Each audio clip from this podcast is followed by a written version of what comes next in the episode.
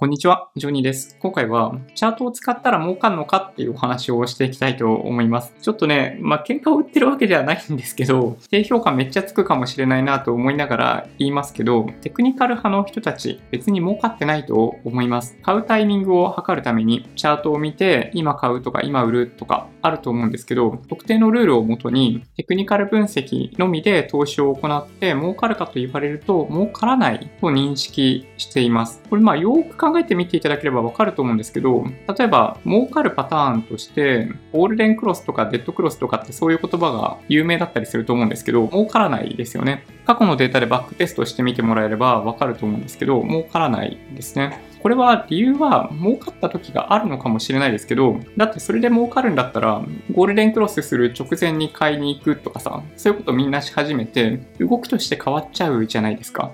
当たり前ですけど。そう、だから、チャートを見て株式投資儲けることができるのかって言われると、できないですね。これはいろんな本でも全て書かれています。僕がいつも読んでいる本は、ウォール街のランダムウォーカーという本で、やっぱりね、そのバックテストを行ったりとか、これまでのそのテクニカル派の人たちの、まあ、末路って言ったら変ですけど、を見ている限り儲かっていないですね。テクニカル分析を行って投資をして儲かっている人を僕自身は見たことがないんじゃないかなっていう感じがします。はい、正直言って。うん。僕の周りではね、少なくともね。うん。いや、いるのかもしれないよ。もちろんいるのかもしれないんだけど、テクニカル分析を主にやって投資をしている人で儲かるって人はね、あんまいないと思いますね。さっき言ったように、法則があったとしても、その法則が表に出てきてしまうと、あの、儲かってた法則が儲かってない法則になっちゃうわけですよ。なので、短期的にそういうことがあり得たとしても、長期的にはありえないと思います。そういう意味でいくと、常にアクティブファンドがね、パッシブファンドと比べたときに、まあ、儲かってるかって言われると、やっぱ儲かっていないっていうところ、これもやっぱりその根拠となる一つではないかなと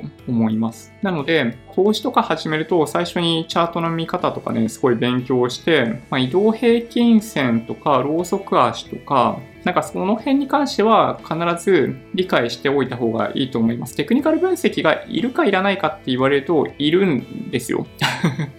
知ってた方がいいのは間違いないんですよね。それは過去起きていたことを知るために必要なんですよね。利益を出すために、その買うタイミングとか売りのタイミングを測るために使うものではないということを理解しておいてもらえると、テクニカル分析の意味合いっていうのはだいぶ変わってくるというふうに思います。結構ね、本当にね、チャートだけ見て売り買いしてとかっていうのをやっている方いらっしゃるんですけど、テクニカル分析だけで儲かるのかと言われると儲かんないんじゃないですかっていうお話ですね。世の中一般のテクニカル派の人たちを否定しているというつもりはないので、ご理解いただきたいんですけど、利益を出しているテクニカル派の人たちの多くは、テクニカルだけでやってるわけではないですね。まあ、皆さん分かってますよね、その辺はね。なので、投資をしている、これからするという方は、チャートってね、自分が知らないといけない知識ってそんなになかったりするんで、なんとなくとっつきやすいんですけど、決してそれだけ見て儲かるってことはなかったりするんで、気をつけていただければいいんじゃないかなと思います。テクニカルとファンダメンタル。で、それ以外も、なんかその相場のセンチメントとか、どっちかっていうと世の中の大きな流れとかを見ながらでないと、株式投資はなかなかうまくいかないということを理解していただけるといいんではないかなと思います。もし今回の動画が良かったっていう方は、高評価